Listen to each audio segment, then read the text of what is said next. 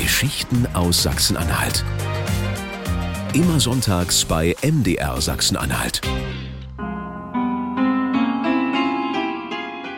Drehbuchautor und Regisseur Fritz Lang hat die Kinobesucher 1927 mit dem monumentalen Stummfilm Metropolis einen spektakulären Blick in die Zukunft werfen lassen. Als nächstes will er einen Flug zum Mond verfilmen.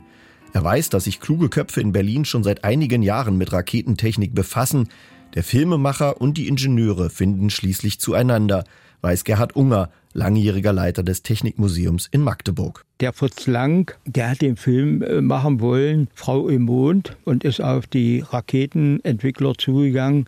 Dazu gehörte Hermann Obert, das ist ja eigentlich der Vater der Raumfahrt in Deutschland. Und der hatte sich eine Gruppe zusammengesammelt, die sich genau mit dieser Raumfahrt beschäftigt. Und diese Gruppe sollte ein Raketenmodell entwickelt, was in dem Film eingesetzt werden konnte. Dieser Verein für Raumschifffahrt ist die erste deutsche Organisation, die sich der Erkundung des Weltalls widmet. Dass sich auch Künstler wie Fritz Lang für solche Themen interessieren, ist weiterer Ansporn für die Raumfahrtpioniere in Berlin.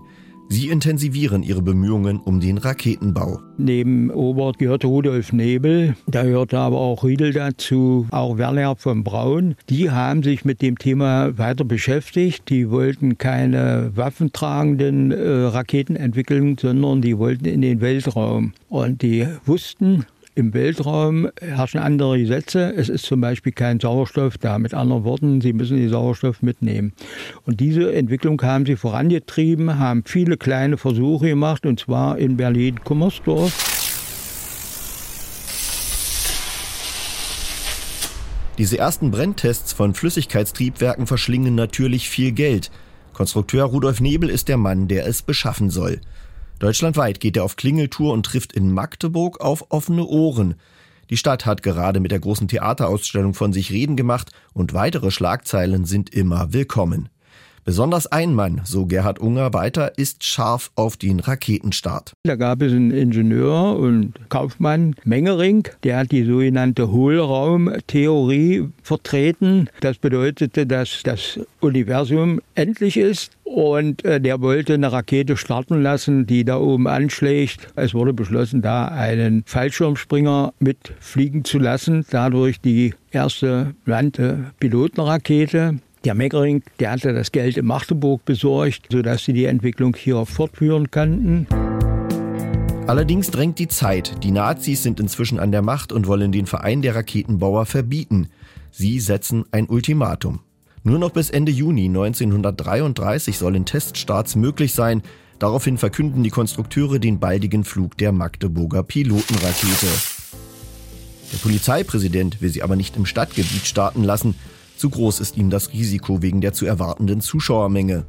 Schließlich bietet ein Stadtrat seine Domäne in Mose nördlich von Magdeburg an. Am 29. Juni 1933 ist es dann endlich soweit. Die Magdeburger Pilotenrakete soll ihre Feuertaufe erleben. Auf den Fallschirmspringer verzichtet man glücklicherweise, obwohl der bereitsteht ist ein gewisser Kurt Heinsch, der war Testpilot und hatte extra eine Fallschirmausbildung machen müssen. Aber ich denke mal, es war eine reine PR-Maßnahme, um das Ganze noch ein bisschen aufzuwerten. Das Zeitfenster ist sehr knapp bemessen und leider spielt das Wetter in diesen Tagen auch so gar nicht mit. Der Start endet in einem Fiasko. Die letzte Juniwoche hat es durchgehend geregnet und die Holzgestelle, aus denen die Rakete abgeschossen werden sollte, hatten sich verzogen. Beim Start der Rakete musste dann feststellen, dass die Rakete in dem Fluggerüst sich verhakte, abkippte und 80 Meter Höhe und 60 Meter weit ist sie dann wieder runtergekommen.